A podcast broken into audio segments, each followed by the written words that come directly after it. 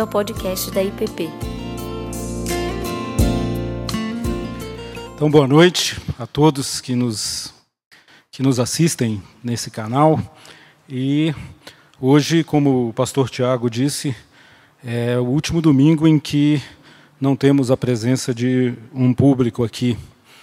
E exatamente pensando nisso, é que eu queria hoje compartilhar com vocês um, um, um tema e um texto da palavra que é, para a gente refletir um pouco sobre esses tempos de retorno, sobre esses tempos de volta, de volta para casa. E o texto, então, para a gente começar, está no livro de Esdras. O livro de Esdras fica depois de 1 e 2 Crônicas. Esdras, eu queria ler dois, duas porções do livro de Esdras. Primeiro, capítulo 1, verso 1 e 2. E em seguida a gente pula para o capítulo 3 e lê dos versos 10 a 13. Então vamos ler a palavra do Senhor. Diz assim, Esdras 1, 1 e 2. No primeiro ano de Ciro, rei da Pérsia, para que se cumprisse a palavra do Senhor, por boca do de Jeremias, despertou o Senhor o espírito de Sírio, rei da Pérsia, o qual fez passar pregão por todo o seu reino, como também por escrito, dizendo: Assim diz Ciro, rei da Pérsia: O Senhor, Deus dos céus, me deu todos os reinos da terra e me encarregou de lhe edificar uma casa em Jerusalém. Seguindo no próximo versículo, ele vai dizer então que todos os judeus Todo o povo hebreu que está sob o domínio do Império Persa agora está livre para voltar à terra e reconstruir a cidade, o templo, os muros. Capítulo 3 de Esdras diz assim: Esse povo volta e, e nesse retorno, trabalhando na reconstrução da cidade, o capítulo 3, do versículo 10 a 13, nos conta assim a história. Quando os edificadores lançaram os alicerces do templo do Senhor, apresentaram-se os sacerdotes, paramentados e com trombetas, e os levitas, filhos de Asaf, com símbolos, para louvarem ao Senhor segundo as determinações de Davi, rei de Israel. Cantavam alternadamente, louvando e rendendo graças ao Senhor com estas palavras: Ele é bom porque a sua misericórdia dura para sempre sobre Israel. E todo o povo jubilou com altas vozes, louvando ao Senhor por se eh, terem lançado os alicerces da sua casa. Porém, muitos dos sacerdotes e levitas e cabeças de famílias, já idosos, que viram a primeira casa, choraram em alta voz quando, à sua vista, foram lançados os alicerces desta, desta casa Muitos, no entanto, levantaram as vozes com gritos de alegria, de maneira que não se podiam discernir as vozes de alegria das vozes do choro do povo, pois o povo jubilava com grandes gritos que as vozes se ouviam de muito longe. Essa é a palavra do Senhor. Vamos fazer uma oração. Ó oh Deus, que o Senhor esteja conosco nessa noite, que o Senhor fale aos nossos corações, dos que aqui estão trabalhando dos que estão em casa ouvindo, que o Senhor, ó Deus, possa nos abençoar com o teu ensino neste momento e que a tua palavra fale, renove, console, traga esperança para todo o coração, em nome de Jesus. Amém. Então,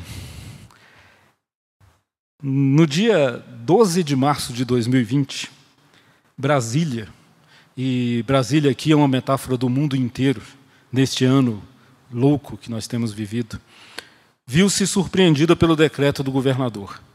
Eu me lembro que saiu a notícia, eu estava voltando do trabalho, e nós fomos então atropelados, concretamente, por esse tempo estranho que temos vivido durante todo esse ano. Recolhimento, isolamento, ambientes públicos de encontro e, e congregação de pessoas fechados proibidos. Este local, esse templo, essa igreja, como todas as outras do Brasil e, e, e pelo mundo todo, estavam fechados, vazios. Exílio. Essa é a palavra. exilados, isolados em nossos próprios mundos e agora sem poder usufruir de coisas que eram corriqueiras, da comunhão, da presença, do abraço. A cara do mundo mudava diante dos nossos olhos perplexos. Hoje, é, neste domingo que antecede o domingo em que esta igreja volta às suas reuniões, e lembrando, com todos os protocolos de segurança, com um número reduzido de pessoas, mas é o primeiro passo da nossa volta. É, neste domingo eu queria traçar um paralelo para a gente pensar. Um paralelo entre o exílio do povo hebreu na Babilônia e o seu retorno a Jerusalém, que nós acabamos de ler no texto bíblico, e o exílio que a pandemia do novo coronavírus trouxe para cada um de nós. Eu queria chamar essa nossa meditação de o paradoxo do retorno. Como que isso nos afeta? Como que isso tem nos afetado? Como que isso nos afetou? No primeiro texto que nós lemos, esse que começa o capítulo, ele também está descrito no livro de Crônicas, no capítulo 36, de 15 a 23. Conta-nos essa história. Esse livro de Crônicas na Bíblia, assim como o livro de Reis, que antecede, são dois livros de cada, eles é, são livros históricos. É livro de história. É como aqueles livros que nós estudamos no colégio, que conta a história do Brasil, a história do mundo. O livro de Crônicas é uma narrativa, crônicas sobre a história. E eu fiquei pensando, e nós temos essa tendência, essa ilusão de achar que a história está nas mãos dos homens. Nós temos essa ilusão, o, o, a humanidade, e quanto mais moderna, quanto mais tecnológica, mais ela se ilude achando que a história está em suas mãos. Até que eventos como esses acontecem e nos tiram do prumo, nos tiram do rumo, tiram de nós a certeza de que nós controlamos qualquer coisa Nesse momento, ali, no começo desse ano, quando o mundo estava perplexo diante desse vírus, desta doença, desta coisa que nos angustiou o coração e a alma, que nos afastou de pessoas queridas, é, nós fomos chacoalhados pela percepção de que não controlamos nada. Por mais inteligentes, por mais sábios, por mais detentores de tecnologia, de poder e de dinheiro, tudo isso de repente se esvai. Lembrei-me do livro de Eclesiastes, que diz: tudo é vaidade, tudo é vapor, tudo evapora. E dois sentimentos nesse tempo que eu queria compartilhar com vocês, que eu acho fundamental que a gente cultive no coração, hoje, na próxima semana e durante todo esse período em que teremos que conviver com essas circunstâncias. O primeiro é o sentimento, é a percepção de que ainda estamos aqui.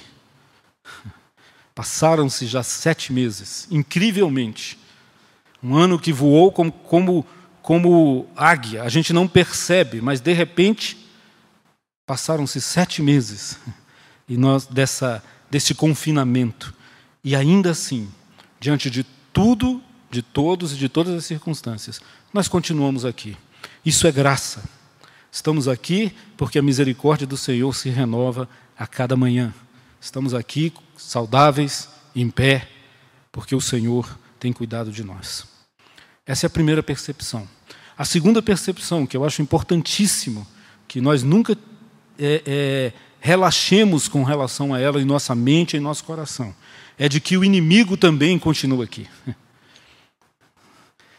A vida continua, a vida prossegue, nós temos que seguir fazendo as coisas, mas nós nunca podemos nos esquecer e relaxar, porque é, a ameaça continua aqui. E essa ameaça é o próprio vírus que transmite a Covid, mas também é a ameaça de um mundo que se deteriora, de um pensamento, de uma mente deste século que tenta nos afastar da real percepção de que o Senhor é o Senhor da história. Então, é nesse contexto que o conselho da nossa igreja, que a liderança da igreja, vem conversando já há um mês e meio, dois, nessa nossa retomada. A nossa intenção é que você seja grato ao Senhor, porque Ele tem te mantido de pé, que você continue orando por aqueles afetados pela calamidade, de todos os modos, seja pela doença, seja pelo sofrimento, seja pela perda, seja pelo luto, seja pela falta de emprego, seja pelas circunstâncias do país. Não se esqueça, o Senhor continua cuidando de nós. E também não se esqueça de ter a ponderação e o cuidado para com a sua vida, para com a vida do outro, porque esse é o gesto maior de amor que você pode ter para com a sua comunidade, seja ela a sua família, a sua igreja, a sua cidade, o país e o mundo inteiro. É nesses tempos que nós precisamos viver. E é mais ou menos assim que acontece é, com esse povo que retorna a uma cidade desolada. O que eu queria que nós entendêssemos hoje e cultivássemos no coração uma capacidade de empatia com todos os sentimentos e com todas as pessoas. Pensem comigo, meus irmãos e minhas irmãs. Há pessoas de todo tipo, com todo tipo de formação e com todo tipo de percepção da história, da vida e do que está acontecendo. Alguns estão absolutamente apavorados, outros estão muito tranquilos. Mas não nos cabe julgar essas coisas. Cabe-nos diante de Deus, termos a ponderação de fazermos o que está em nossas mãos para lidar com tudo isso. A nossa percepção é de que precisamos, é tempo, é o momento de voltarmos com segurança. E eu queria é, compartilhar, diante de tudo isso e desse texto, algumas percepções que o texto me trouxe e que eu acho que são compatíveis com a nossa própria realidade. São os paradoxos desse retorno. E eu queria dizer para vocês pelo menos quatro deles. Prepare-se. Quando você vier aqui, quando você optar por vir, prepare-se para enfrentar esses paradoxos. Ore, peça a Deus que prepare seu coração para essas coisas. É? Eu vim aqui durante esses sete meses duas vezes. Uma, lá no comecinho, quando começou a, a série do Fruto do Espírito, eu fui o primeiro falei sobre a paz, devia ser ali o começo de abril, final de março. Nós ainda estávamos todos impactados pelo início de tudo isso. E estou vindo agora, pela segunda vez. Né, da primeira vez, o ambiente, vocês não estão vendo, mas eu daqui o que eu enxergava era uma tela preta, uma cortina que cobria e duas ou três pessoas trabalhando. Né. Hoje a igreja está agora à minha frente, arrumada, de maneira adequada a receber o grupo que vem na próxima semana. Cadeiras separadas, alguns irmãos sentados testando tudo isso, não é? Mas eu queria que vocês é, então colocassem no seu coração as seguintes realidades que vão acontecer daqui para frente. Primeira coisa, da expectativa e da realidade. Primeiro paradoxo. Né? Na semana que vem, quando alguns de vocês vierem, e se Deus quiser, com o tempo, essas realidades mudarão, é? mas é, vocês perceberão duas coisas aqui. A primeira, não será a mesma coisa. Não espere encontrar a igreja que você deixou aqui no último domingo de março que você veio. Não é assim. É, nós estamos num ambiente, e isso vale para a vida, isso vale para o mundo, para a nossa história, gente. Não ande aí por, pelo mundo achando que tudo é igual. É? As pessoas estão aqui de máscara, mantendo o distanciamento, com constante limpeza das mãos com álcool gel. Essa não é aquela realidade que nós tínhamos antigamente. É? E por isso, como diz o versículo 12, é? quando nos lembramos de como era, nós choramos. Eu queria te incentivar a não perder a capacidade de se emocionar de sentir tristeza pelo que já não é. Não tenha vergonha, não, não endureça seu coração. Porque essa percepção de que as coisas não andaram bem é o que vai nos livrar de não voltarmos a ser o que fomos, de não desperdiçarmos o tempo do exílio e voltarmos à mesma loucura, à mesma correria, à mesma distração para com as coisas de Deus que tínhamos antes de tudo isso acontecer. Então choramos como os antigos choraram diante de um templo derrubado, lembrando-se do que era. É bom chorar. É bom se entristecer. Não endureça seu coração. Mas por outro lado, quando você chegar aqui na próxima semana, você vai se deparar com a mesma e velha igreja do Senhor Jesus, que há dois mil anos anda sobre essa terra, que não perdeu a esperança, que não perdeu a fé, que sabe que Ele é o Senhor da história. É diferente, mas é igual. Portanto, cante, se alegre, toque os seus instrumentos. Entenderam como isso é um paradoxo? Segundo paradoxo. Diante do decreto do governador, do presidente, dos presidentes das nações, o mundo estupefato acha que tudo está sob a mão dos homens. Mas vocês vão descobrir quando voltarem, se é que já não descobriram isso nesses sete meses, que eu acho difícil, acho que cada um de nós já percebeu isso, é que os verdadeiros decretos que conduzem a história é o projeto de Deus de redenção da humanidade. Isso nunca mudou. Nem na peste, que assolou no primeiro século as cidades romanas, nem nos terremotos de Lisboa, nem nos tsunamis, nem nas guerras, nem na pandemia do coronavírus. O Senhor continua Senhor da história.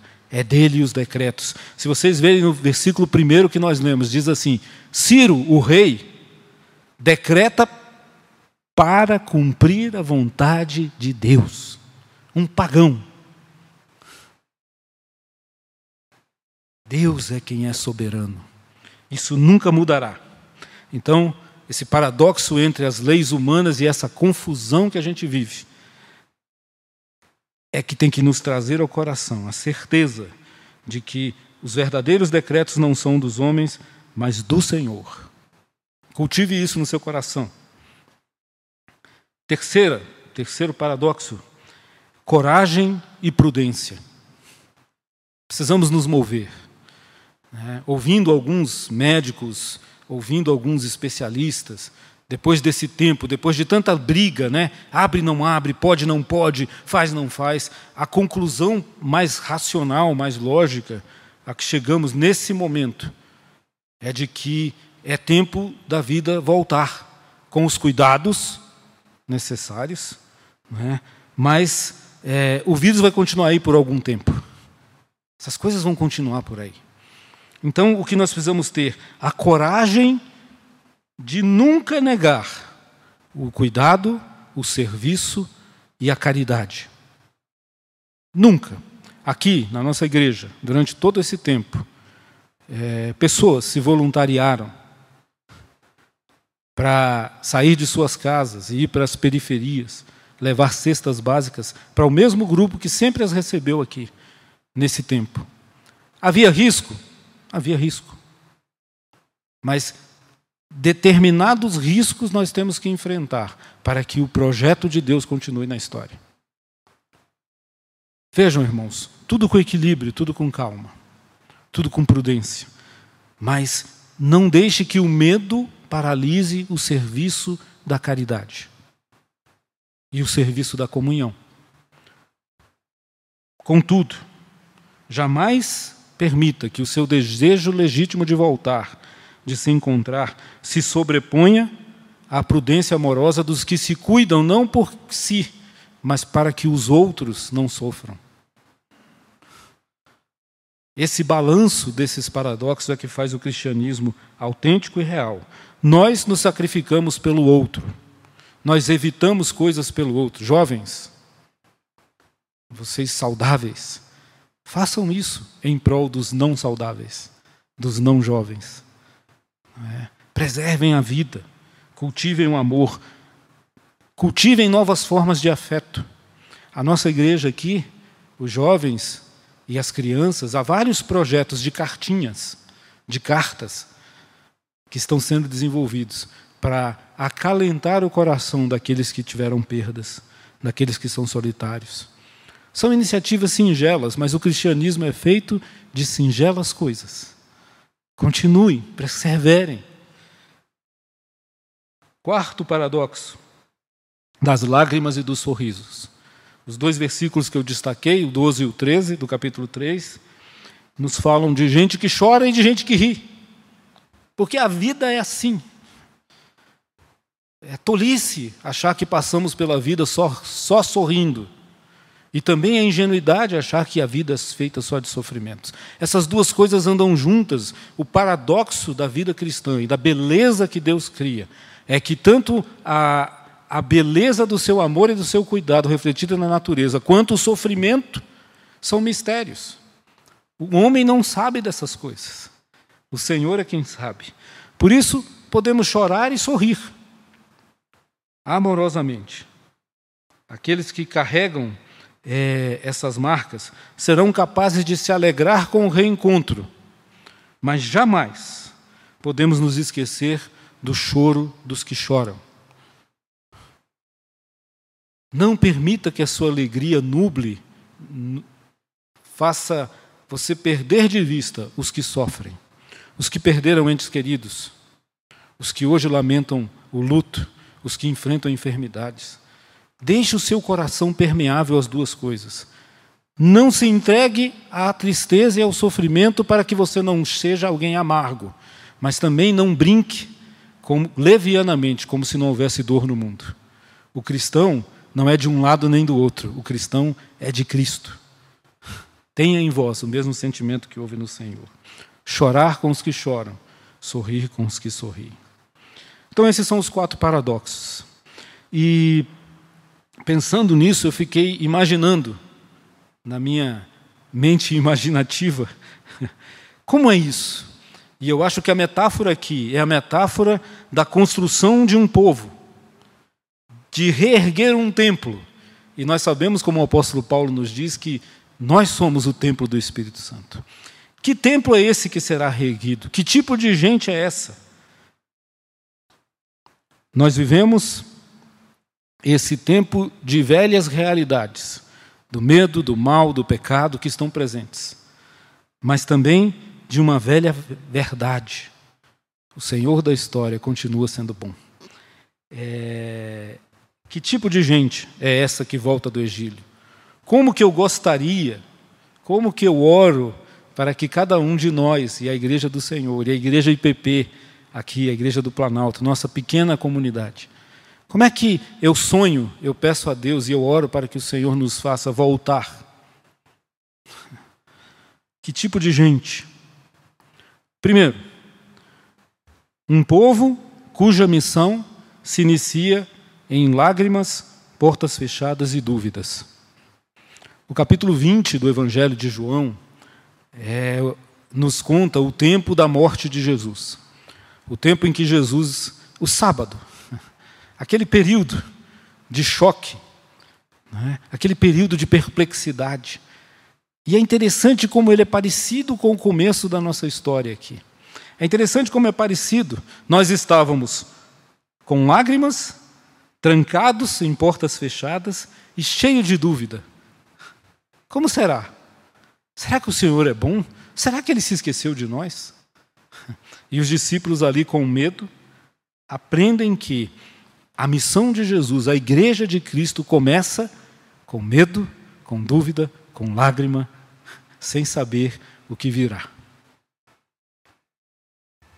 Dentro desse contexto, nós estamos sendo preparados para encontrar o Jesus ressurreto no domingo. E ele vai dizer: Não tenham medo, paz seja convosco. Vivemos essa batalha diária no coração. Eu sei. Eu sei porque nesse tempo eu passei por isso e eu imagino que vocês passaram. Nunca deixe que essa dúvida maior do que a esperança. Segundo, é um povo que em meio ao exílio da solidão lembra-se do seu Senhor.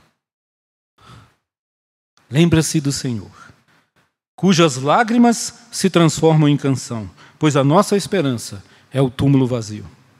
No Salmo 137, de 1 a 4, nós lemos um texto belíssimo, uma poesia belíssima, que diz assim: mais um paradoxo. Diz assim: Às margens dos rios da Babilônia, nós nos assentávamos e chorávamos, lembrando-nos de Sião. Nos salgueiros que lá havia, pendurávamos as nossas harpas, pois aqueles que nos levaram cativos nos pediam canções, e os nossos opressores que fôssemos alegres, dizendo: Entoai-nos algum dos cânticos de Sião. Como, porém, haveríamos de entoar o cântico do Senhor em terra estranha? Nesse tempo que temos vivido, de vez em quando essa questão vem ao coração. Como alegrar, como buscar alegria num tempo como esse? Mas a grande mistério, o grande paradoxo aqui, é que esse salmo já é uma canção. Quando nós dizemos, Senhor, à beira, às margens dos rios desta vida, às margens dessa loucura toda, Senhor, nós já estamos paradoxalmente compondo uma canção do coração. E é assim que nós vivemos nesse tempo, meus irmãos. A nossa tristeza. Há um livro do Philip Yancey que diz: transforma o teu choro em dança. Precisamos aprender isso. Terceiro, é um povo que sabe mostrar as suas feridas. É um povo que não se ilude achando que é melhor do que é. É um povo que não se ilude achando que é mais poderoso do que é. é existe uma história interessante de Martinho de Tours, conhecido como São Martinho. É, ele é um, um, um, dos pais do deserto, que o primeiro a, a criar um mosteiro na França no século IV. É, Martinho conta-nos a história, nesse tempo de deserto, é visitado por Satanás, que se vestiu, se fantasiou de Jesus. E ele vai tentar Martinho. E Martinho não se impressiona com isso. Ele olha para aquela aparição e ele diz assim: Mostra-me as tuas feridas, porque o meu Senhor carrega a dor do mundo. E ele vence Satanás por saber que o Cristo em quem nós cremos, como nos diz Hebreus, sabe o que é sofrer e carrega em suas mãos as marcas desse sofrimento. Nós temos que ser um povo assim, que sabe carregar, como aquele paralítico que ficou 38 anos sofrendo. Quando Jesus vem e diz: Levanta-te, pega o teu leito e anda. Pega a tua história, carrega as tuas marcas, não se envergonhe delas. É esse tipo de gente que eu quero que volte para a igreja. Gente que sabe e que mostra as dores, e que sabe o que é padecer, e que tem empatia pela dor dos outros. Quarto lugar, eu queria um povo que fosse vetor de transmissão apenas do amor. Nada de carregar doença, ódio, inveja, intriga, polaridades, discussões. O que nós temos que transmitir é o amor. Gente, sai dessa. O Brasil e o mundo está contaminado pela ira, pela briga, pela luta. Saia dessa. O povo de Cristo é o povo do amor. Ame, sirva, cuide. Pegue a toalha e a bacia e lave os pés. E deixa o resto que o Senhor da história resolve. Então, para concluir, minha oração é que nós sejamos gente que nutre uma consciência renovada daquilo que realmente importa, daquilo que é essencial. Gente que nesse tempo de solitude, de isolamento, não ficou preocupado se amanhã acordaria vivo, mas gente que foi buscar o Senhor para entender o que o coração nos traz, o que o Senhor quer dizer para nós. Segundo, gente que sabe acolher a dor do outro, gente que ama, que acolhe, que cuida. Terceiro, gente que aprendeu, talvez, como teremos que aprender, a substituir os abraços, temporariamente, por gestos concretos de caridade, eternamente. Não podemos nos abraçar, mas podemos servir uns aos outros. A transformar as máscaras que cobrem nossas faces e nossos sentimentos, essas máscaras obscuras da separação, em sorrisos iluminados de empatia e de acolhimento. Gente que sabe esvaziar-se da arrogante presunção de autossuficiência para reconhecer a fragilidade da vida diante do Senhor, porque somos todos igualados diante da cruz. Meus irmãos e minhas irmãs, amigos que nos ouvem, se nós não voltarmos diferentes de quando sairmos, que terá valido o exílio? De que terá valido? Ainda há tempo de você olhar para dentro do coração e tentar perceber se houve mudança e deixar o Senhor agir na sua vida. E eu queria ler para vocês então uma crônica que seria escrita no ano 2020. E quem sabe daqui a dois mil anos, como diz a música do Chico Buarque, um escafandrista descobre um pergaminho antigo. E ele diria sobre esse tempo assim: Naquele ano, surpreso, atônito, o mundo inteiro viu-se repentinamente exilado. Levados à cela de um isolamento social por um inimigo invisível, sorrateiro e poderoso, que lançou por terra toda a ilusão de segurança construída pelas mãos dos homens.